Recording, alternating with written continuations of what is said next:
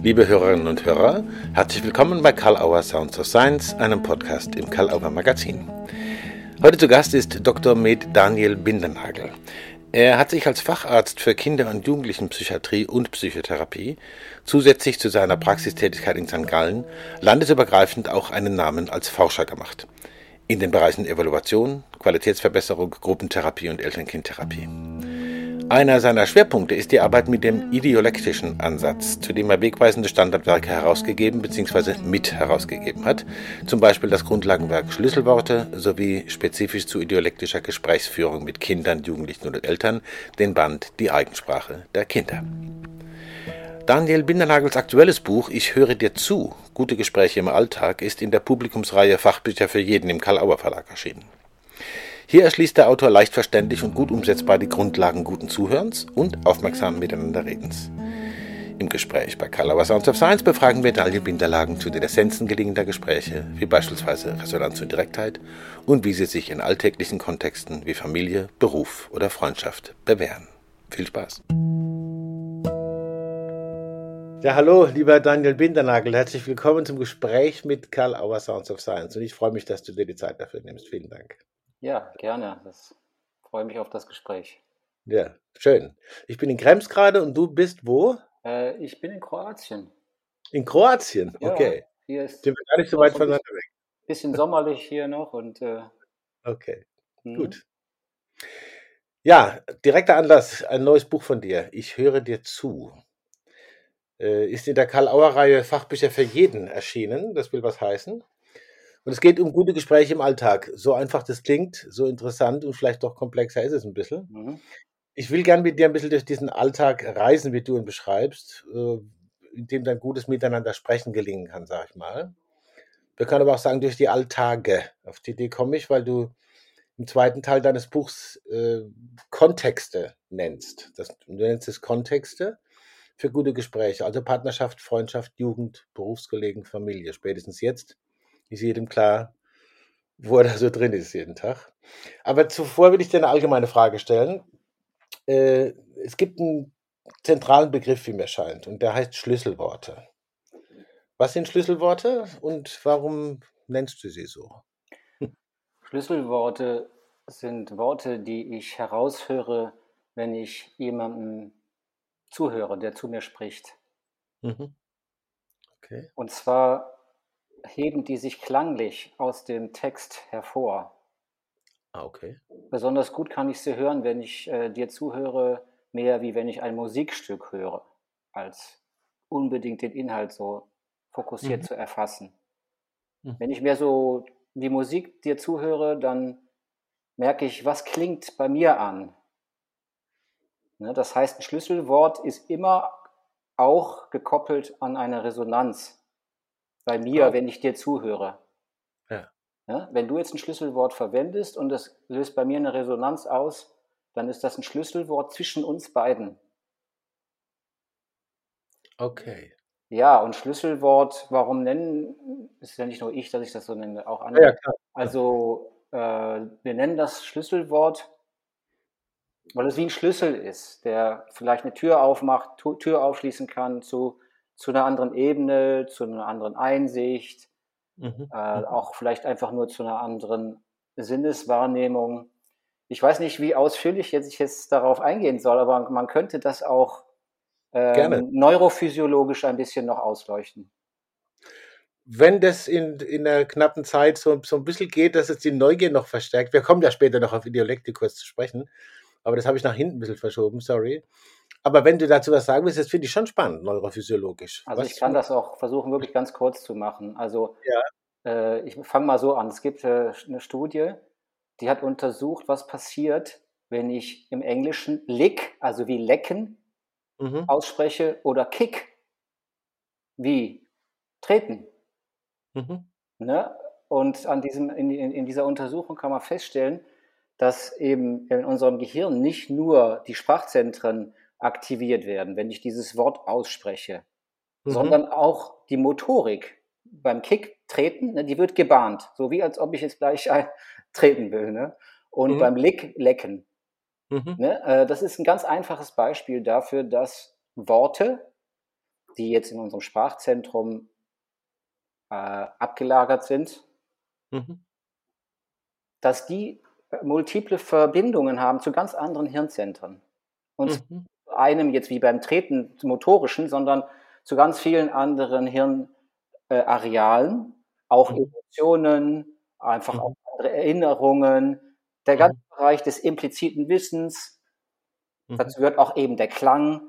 Also das heißt, nochmal ganz zurück zum Schlüsselwort. Wenn ich ein Schlüsselwort habe, was schön klingt und was so eine Resonanz auslöst, dann habe ich gleichzeitig die Möglichkeit, über dieses Wort ganz verschiedene Verbindungen zu, äh, zu anderen Schichten von Sprache zu ermöglichen.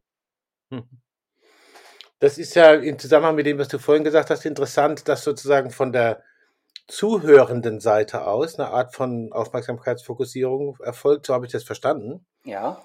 Dass es aber auch was sagt darüber, was man vermutet, dass es vom Sprechenden aus auch so ist. Ja. Mhm. Genau, das ist eben, was zwischen uns, wenn wir miteinander reden, stattfindet. Ne? Also mhm. ich in der Art des Zuhörens mhm. und dadurch äh, ermögliche ich jetzt dir, wenn du jetzt zu mir redest, selber ein Stück weit von diesen Verbindungen äh, zu entdecken. Mhm. Und das ist der Clou. Das ist der Schlüssel. ja. Könnten wir jetzt natürlich Riesenthemen aufwachen hier, äh, der Raum des Zwischen, so wie du es gerade gesagt hast, dass mhm. man nicht bei den Sender-Empfängermodellen hängen bleibt, sondern. Mhm.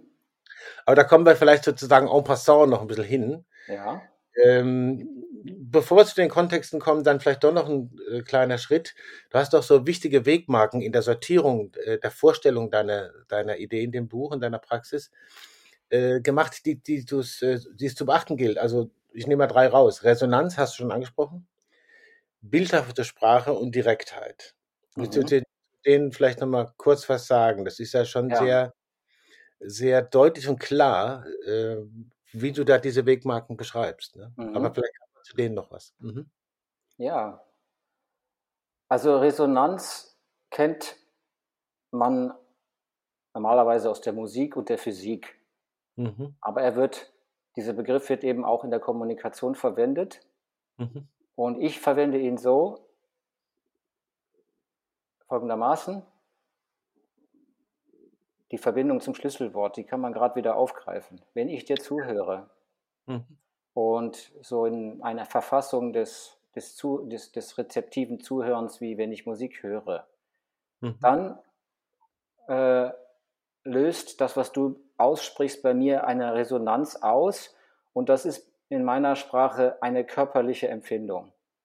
Okay. Also eine Schwingung in einem Körper, eine, eine Körperempfindung wie zum Beispiel äh, eine Wärme oder Wohlgefühl oder also ein fließendes Gefühl oder ein Kribbeln. Ähm, und das ist in ganz unterschied kann in ganz unterschiedlichen Körperregionen sein. Mhm. Und das ist, hat mit dieser Begegnung zu tun, die, wenn wir miteinander reden. Mhm. Mhm. Das ist die Resonanz. Und jetzt komme ich noch zu, den, zu, der, zu dem Link, was hat das mit Gesprächen zu tun? Es hat sich mhm. gezeigt, dass wenn ich da ein bisschen mich sensibilisiere und wenn ich diese Resonanz spüre, in dem Moment dich dir eine offene Frage stelle zu dem, was du mir erzählst. Mhm. Oder zum Beispiel, zum Beispiel, kannst du mir noch mehr dazu erzählen? Mhm. Oder was fällt dir noch dazu ein? In dem mhm. Moment, wo ich das spüre, so unmittelbar. Ne? Weil dann verstärke ich diesen, diesen Moment der Resonanz und das ist schön für dich. Und das mhm. bringt das Gespräch in den Fluss Mhm. Es ermöglicht Verknüpfungen zu anderen Ebenen, was wir eben schon hatten. Ja. Und im besten Falle auch dann, wenn das Gespräch ein bisschen länger geht, auch irgendeine Erkenntnis für dich. Mhm. Ich bringe dich quasi zu dir dadurch. Das ist verrückt. Ne? Das ist ja ein Resonanzphänomen zwischen uns beiden, aber dadurch, dass ich mich jetzt meine eigenen Sachen da raushalte, also meine eigenen Themen, was mich beschäftigt, sondern nur die, Re die Resonanz als mhm. Orientierung nehme, ermöglicht mhm. es dir als Gesprächspartner, zu, ein Stück weit zu dir selber zu kommen. Also so viel zum Titel auch, ich höre dir zu. Ja? Also mhm. wirklich den mhm. Fokus darauf zu legen, nicht gleich äh, reinzublubbern, sage ich jetzt mal so mhm. sondern wirklich da mal in diesem Feld zu bleiben. Ja? So, genau, ne? das gute Zuhören. Ich will mit dem Buch einen Beitrag leisten, zu Gesprächskultur. Das kann man aufbauen mit den Menschen, mit denen wir zusammen sind. Da mhm. möchte ich einen Beitrag mit diesem Buch leisten. Super. Gut, dann kommen wir zu den Kontexten, weil Gesprächskultur findet ja in verschiedenen Kontexten statt. Und da purzeln die Themen natürlich gerade so auf uns ein. Also äh, du nennst Familie, Freundschaft, äh, Beruf. Ich nehme jetzt mal die drei raus. Es gibt noch mehr. Partnerschaft natürlich. Ähm, nehmen wir mal Familie. Was ist denn an Gesprächen in Familien oder in der Familie so spezifisch? Oder mhm. genau ja. gefragt, mit wem, wann und was gilt es zu beachten in diesen vielen Kontexten, ja. Die dieser Großkontext Familie zur Verfügung stellt? Eine große ja. Frage, du beantwortest es im Buch auch, aber vielleicht ein paar Sätze dazu. Ja, ja, klar. Mhm. Äh, mir ist übrigens noch aufgefallen, dass der Begriff Direktheit, dass wir den noch übersprungen haben. Ja, vielleicht kann man den da einbringen. Ich ja, den, den, kann man da einbringen, ne? weil ich kann dazu noch äh, eine kleine Anekdote erzählen. Gerne. Ja. Ich habe das äh, Buch geschrieben, also natürlich erstmal einen Entwurf gemacht, Manuskript geschrieben, mhm. mit diesen fünf Begriffen, äh, fünf Kapiteln am Anfang in dem mhm. Theorieteil.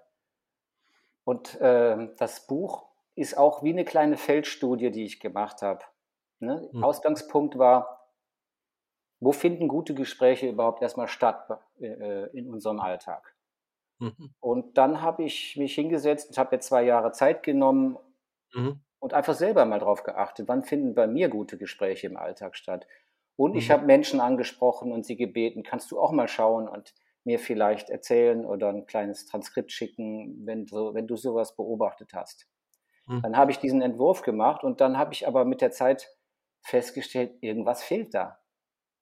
Mhm. Irgendwas fehlt für gute Gespräche und das ist genau der Punkt mit der Direktheit. Okay.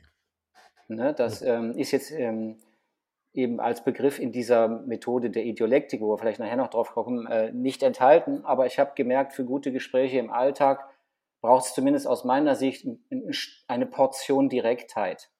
Mhm. Und jetzt komme ich dann auch auf die Frage mit Familie und so. Ja. Also das ist besonders in Situationen äh, günstig oder hilfreich, wenn wir auch Streit haben und Konflikte. Mhm. Ne, weil da geht das dann nicht mehr so gut mit diesem Schlüsselwort und Resonanz, was wir eben besprochen haben. Äh, mhm. da muss, auch, muss man auch einfach mal sagen, du, das stört mich.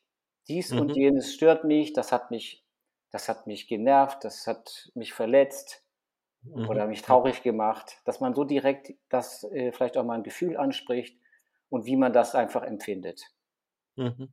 Ja, und ähm, deswegen habe ich das aufgenommen und, und da habe ich auch drei sehr schöne Beispiele äh, transkribiert, ah, okay. mhm. die wirklich auch schwierige Gesprächssituationen sind und mhm. kommentiert. Und äh, da kann man das, ich finde, sehr gut aufzeigen, dass das hilfreich ist. Aber natürlich nur immer auch kombiniert mit einem Wohlwollen, mit, mit einer Offenheit, dann auch wieder nachzufragen.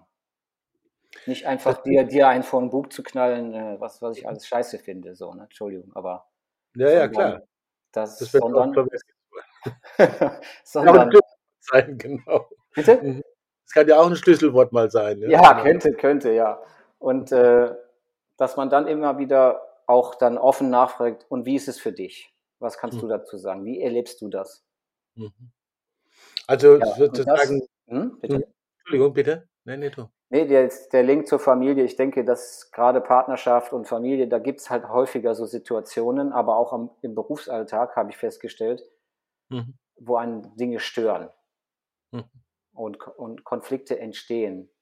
Und mhm. dann äh, ist, glaube ich, diese Direktheit auch mal wichtig. Ja, und das gute Zuhören kann schon sehr viel auch an Konflikten überhaupt runter runterbringen. Wenn ich, wenn ich offen zuhöre, es sind oft Konflikte am Ende schon soweit, wie soll ich sagen, runtergekocht, dass, dass sie gar nicht mehr in dem Sinne äh, gelö konkret gelöst werden müssen. Das habe ich mhm. oft festgestellt. Mhm. Das finde ich auch interessant, dass du das jetzt erwähnst, dass äh, man, man, denkt da so, so, schnell gute Gespräche im Alltag, alles Friede vor der Eierkuchen. Es geht tatsächlich auch um die Gespräche, äh, die von vornherein vielleicht nicht unbedingt äh, an sich die Erwartung tragen, das wird sicher toll, Aber wie kann man dann damit umgehen mit dem, was du an, an oder was auch Ideolektik an, an, an Vorschlägen hat? Ich gehe mal auf die, obwohl viele sich sicher sich für Partnerschaft interessieren würden, kann man im Mhm. Buch auch gucken. Ich würde mal auf Freundschaft gehen, weil da ist mir aufgefallen, wenn ich das richtig verstanden habe, du sagst, da sei es vergleichsweise einfach mit den guten Gesprächen. Wieso? Oder habe ich mich da verlesen? Nein, nein, das hast du dich nicht verlesen. Meine Beobachtung, meine Erfahrung ist, dass es tatsächlich gute Gespräche mit Freunden zu führen am einfachsten ist. Mhm. Und das hat aus meiner Sicht damit zu tun, dass äh, mit, der, mit unseren Rollen zu tun. Ne? Freunde Mhm. wählen wir ja in der Regel aus und die Rollen, die ein Freund oder ich als Freund von jemandem habe, die ist jetzt nicht so ge- aufgeladen oder so, so eng gefasst wie jetzt zum Beispiel im Beruf oder in der, in der Familie. Mhm. Mhm. Mhm. Das heißt, ähm, ja, wenn, wenn und, unter Freunden ist man in der Regel auch interessiert an guter Kommunikation. Man will was erfahren vom anderen. Ich möchte Mhm. auch mal was erzählen. Das Mhm. heißt, da ist es, glaube ich, am einfachsten. Mhm. Kommen wir mal auf, auf Berufskontexte. Du hast es ja Mhm. vorhin schon angetriggert, das Thema, äh, mit Kolleginnen zum Beispiel oder so, oder Mhm. mit Vorgesetzten, wie auch immer. Äh, was ist denn da anders oder besonders? Oder kann man Ja, sagen, es auch riskanter irgendwie oder ja, hängt es mit ich, Wählen zusammen? ich Mhm. würde sagen, es ist schon ein bisschen riskanter, Mhm. weil wir eben da recht äh, definierte Rollen haben. Mhm. Ich bin zum Beispiel ein Vorgesetzter oder ich bin ein Untergebener. Mhm. Äh, ich Mhm. bin, ich habe auch einen Auftrag von einer Institution. Das heißt, da sind Rollen klarer definiert Mhm. und man kommt auch schneller mal in Rollenkonflikt rein. Okay. Und Mhm. deshalb muss man, glaube ich, da noch ein paar Dinge noch mehr beachten, nämlich genau diese Rollen. Man muss äh, besonders auf Transparenz achten und sich vorher auch überlegen, was ist eigentlich meine Intention jetzt mit einem Gespräch. Mhm. Das ist bei einem Freund, glaube ich, nicht so wichtig. Ne? Also, aber einfach drauf losquatschen, würde Mhm. ich, würde ich von abraten, ne? weil ich könnte mir erstmal zum Beispiel fragen, ja, ich habe ja, es gibt ja ganz verschiedene Intentionen. Ich könnte sagen, ich will, Mhm. es gibt irgendeinen Streit, den möchte ich klären, oder? Das ist mal ein Ding. Oder ich möchte einfach Mhm. mal mich mit einem Arbeitskollegen äh, austauschen. Ich will mal, äh, ich habe was Blödes erlebt und möchte mich einfach mal austauschen. Mhm. So, und das ist wieder eine ganz andere Intention. Mhm. Oder ich Mhm. möchte zum Beispiel in, in, im Rahmen von einem Projekt kreative Atmosphäre schaffen. Okay. Mhm. Das kann man auch mit Gesprächen, äh, auch wenn man diese Grundsätze beachtet, die ich im Buch beschrieben habe. Mhm. Es Mhm. eignet sich wunderbar mit den Schlüsselworten, mit den offenen Fragen für, für Mhm. Projekt, um auf ganz neue Ideen zu kommen.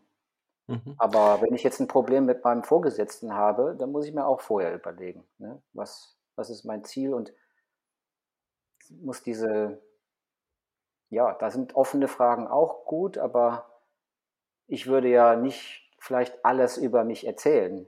So, diese Mhm. totale Offenheit, die ist ja dann nicht da, sondern da muss ich mir das vorher Mhm. überlegen, was möchte ich und dann auch offen fragen, worum geht es beim anderen. Mhm. Also das scheint mir auch wirklich interessant zu sein. Du hast vorhin angedeutet, Freunde wählt man aus, ne? In Mhm. den Berufskontexten ist das äh, nur bedingt der Fall. Äh, und Und übrigens bei der Familie ja auch. Da wählst du ja ja, auch nicht aus. Außer ja, ja, vielleicht deine Partnerin oder. Partner. Ja, ja, ja, ja. Es ist interessant, was es dann für atmosphärische Grundangebote gibt. Auch wieder, wenn man den- Bogen zurückschlägt zur Resonanz. Ne? Also wie gehe ich mit Mhm. dem Resonanzphänomen um? Und wie sicher, das wäre für mich jetzt so eine Frage, und da nehme ich auch viel mit aus dem, was du anbietest. Wie spezifiziert sich Resonanz in welchen Kontexten? Also wem sozusagen, wo nehme ich die wahr und wie nehme ich die wahr? Das finde ich sehr, sehr spannend. Auch, auch das wäre auch die Kontexte auseinanderzuhalten und nicht zu sagen, gute Gespräche sind immer das Gleiche. Mhm. Mhm. Okay, Mhm. okay. Wir waren schon öfter dran, jetzt muss ich dich doch noch fragen. Also es Mhm. ist ja äh, das Wort Ideolektik. Ja, das ist natürlich für, für manche dann wieder mal so, wir haben das Fachbücher für jeden, oh Gott, ein Fachbegriff.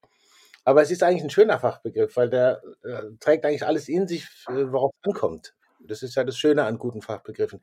Vielleicht doch eine kleine Einführung, was heißt Ideolektik und inwiefern spielt das für diese guten Gespräche im Alltag auch eine Rolle? Also nicht als Nonplusultra, dass man so, sondern was Mhm. hat die Dialektik zu bieten, um dafür äh, gute äh, Handreichungen zu kriegen, sag ich mal? Mhm. Hm. Also Idio heißt eigen. Ja. Idiolektik ist die Methode der Eigensprache. Mhm. Man geht davon aus, dass jeder Mensch seine eigene Sprache gibt.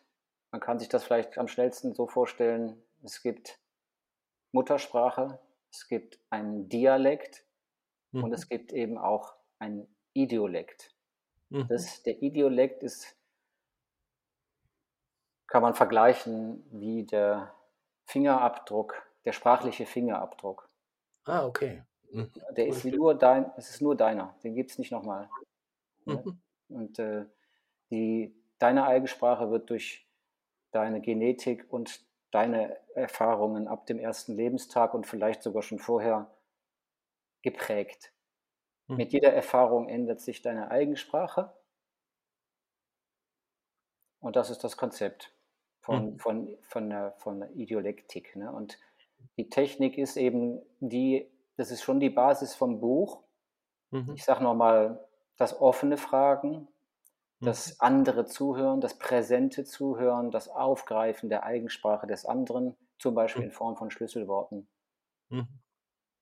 ist ganz wichtig, die Haltung dabei. Mhm. Das ist auch ein ganzes Kapitel ja dem, dem Würdigen gewidmet. Ja, Und genau. die einfachste Form und das essentiellste, äh, der ess- essentiellste Vorgang vom Würdigen ist aus meiner Sicht das präsente Zuhören.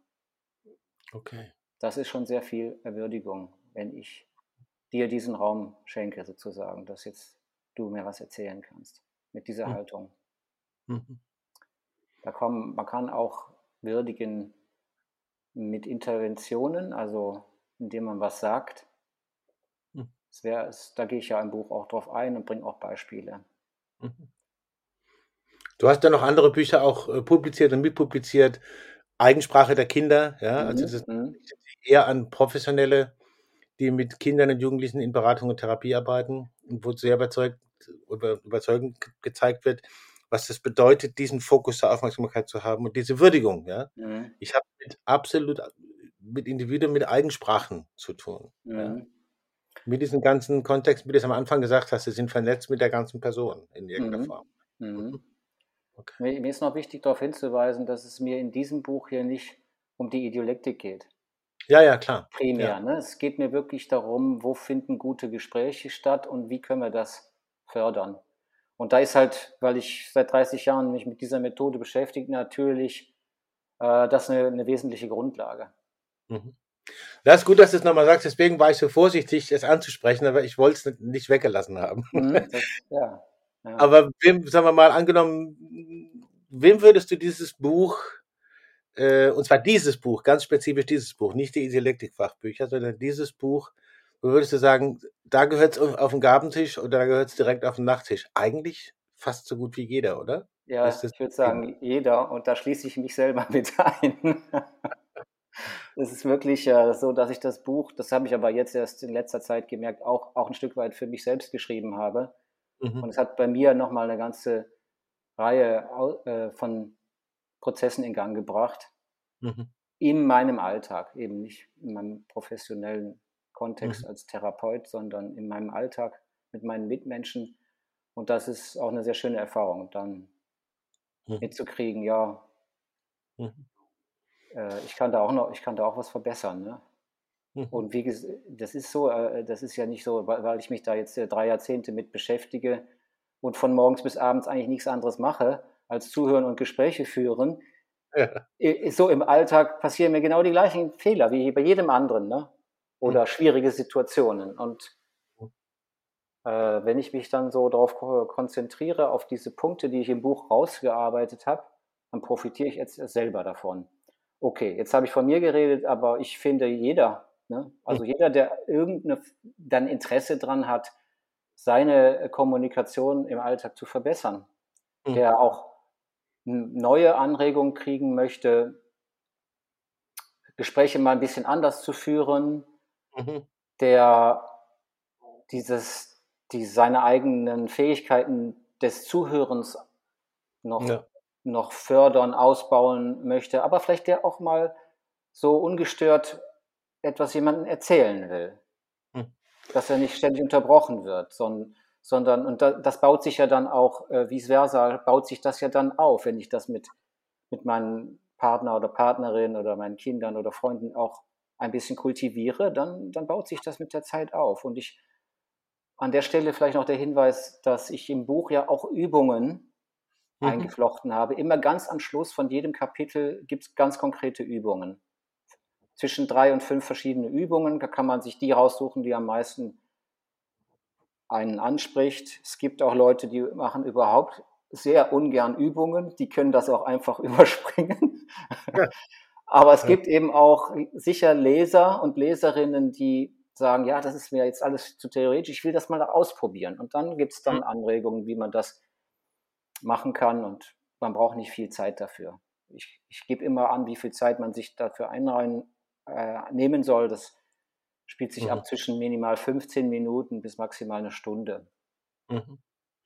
Ich finde es schön, dass du das nochmal ansprichst, weil das ist ja genau der Punkt, äh, finde ich, was, was ich auch so interessant daran finde. Es gibt, es ist kein Tooligen-Buch, ja, also nach du machst so, dann kommt es raus, sondern es ist, äh, es erweitert den Aufmerksamkeitsfokus, auf was kann ich denn noch achten? Also ich habe da äh, besonders von Karl Auer Büchern immer ganz viele, die ich auf Kongresse mitnehme. Ich freue mich auch, das jetzt mitnehmen zu können. Aber ich habe von manchen Büchern dann auch zwei persönlich. Zwei. Mhm. Weil die an zwei verschiedenen Orten liegen und dann wird dazugehören, wenn es dann kommt. Ah, ja, vielen Dank. um morgens einfach zu sagen, okay, ich hole mir mal wieder eine Anregung, zu gucken, weil es werden viele Gespräche sein über Tag. Und dann hole ich mir da noch ein paar Anregungen dazu. Das finde ich äh, sehr gelungen, finde ich. Und mhm. nützlich. Ja. Schön. Okay. Daniel, die Karl Auer Sounds of Science Frage. Du, du kommst auch nicht drum herum. Gab es irgendwas, wo du gesagt hättest, oh, das wird bestimmt thematisiert und das kam jetzt aber nicht? Oder du hättest es gern noch thematisiert gehabt? Oder es liegt darum? Oder gibt es irgendwas, wo du sagen würdest, da stelle ich mir selbst noch eine Frage? Oder gibt noch ein Statement? Ist da gerade irgendwas noch? Ich würde gerne noch das Spiel erwähnen. Oh ja, ich genau. Habe, ja, ein Spiel entwickelt, was sehr korrespondiert mit dem Buch. Ja. Das Spiel habe ich über wirklich jetzt fünf bis sechs Jahre entwickelt, immer wieder auch gespielt mit Menschen und dann das so ein bisschen weiterentwickelt. Mhm. Und jetzt habe ich auch einen anderen Verlag, ein Spiele, ein Therapiespiele-Verlag ist es letztendlich geworden, äh, der das Buch, äh, der das Spiel publiziert. Mhm, super. Wobei es ist nicht gedacht als Therapiespiel.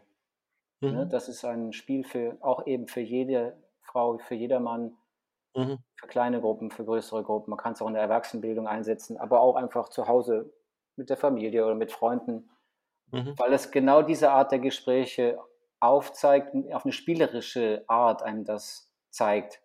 Ich mhm. sage es nur ganz kurz, äh, es ist ein Würfel, auf dem stehen diese Begriffe drauf. Du mhm. würfelst, da steht zum Beispiel Schlüsselworte drauf, dann kriegst du mhm. Eine kleine Instruktion auf so einer Karte mhm. und kannst dann eine Situationskarte oder eine Redewendungskarte ziehen. Mhm. Ne? Dann, dann liest du die vor und du kriegst dann Fragen gestellt von allen äh, Personen, die da mitspielen nacheinander mhm. und du kannst die Frage auswählen, wo du am meisten Lust drauf hast zu antworten. Mhm. Das heißt, äh, derjenige, der gute Fragen stellt, wird belohnt. Das ist, das ist die okay. Idee vom Spiel. Das ist der Plot sozusagen. Mhm. Das ist der Plot und so heißt das Spiel auch, wer gut fragt, gewinnt. Herrlich. Das muss ich mir jetzt auch nochmal notieren. Das müssen wir natürlich den Hörerinnen und Hörern auch die Möglichkeit geben, das zu finden. Mhm. Gut, dass du das doch angesprochen hast mit dem Spiel, weil es ist ja nochmal eine ganz andere Dimension, in, diesen, in diese Aufmerksamkeitsfelder zu kommen, die du beschrieben hast. Und äh, schön, dass du da so kreativ auch bist, mit einfach verschiedenen Medien da zu mhm, arbeiten. Mhm. Ja, okay. Daniel, ich danke dir. Ich wünsche dir gute Zeit noch in Kroatien. Wir freuen uns auf das Buch, das jetzt demnächst in unseren Händen ist und wenn das Gespräch rauskommt, wahrscheinlich schon in den Händen vieler Leute. Und äh, bin gespannt auf die Resonanz, um das mal so zu sagen. Bin sehr zuversichtlich. Okay. Danke für das Gespräch, Matthias. Ich danke dir sehr. Danke. Mhm. Daniel Bindernagel bei Karl Auer Sounds of Science. Ganz herzlichen Dank. Karl Auer Sounds of Science gibt es im Karl Auer Magazin und überall, wo es Podcasts gibt. Wir möchten wie immer hinweisen auf die weiteren Podcasts im Karl Auer Magazin, zum Beispiel die Autobahn-Universität oder den Podcast mit Fritz B. Simon zu seinem Opus Magnum Formen Reloaded und auch die Heidelberger Systemischen Interviews. Mitte September ist gestartet die erste Staffel des Podcasts Blackout Bauchweh und kein Bock mit Timur Nolle, dem Autor des gleichnamigen Buches zu seinem besonderen Ansatz in Prüfungs- und Auftrittscoaching.